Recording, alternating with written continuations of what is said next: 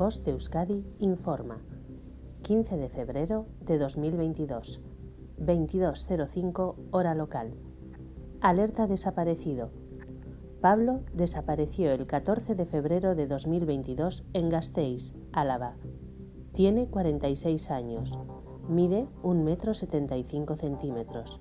Pesa 70 kilos. Ojos marrones y pelo castaño. Vestía chaqueta de nieve color marrón. Necesita medicación.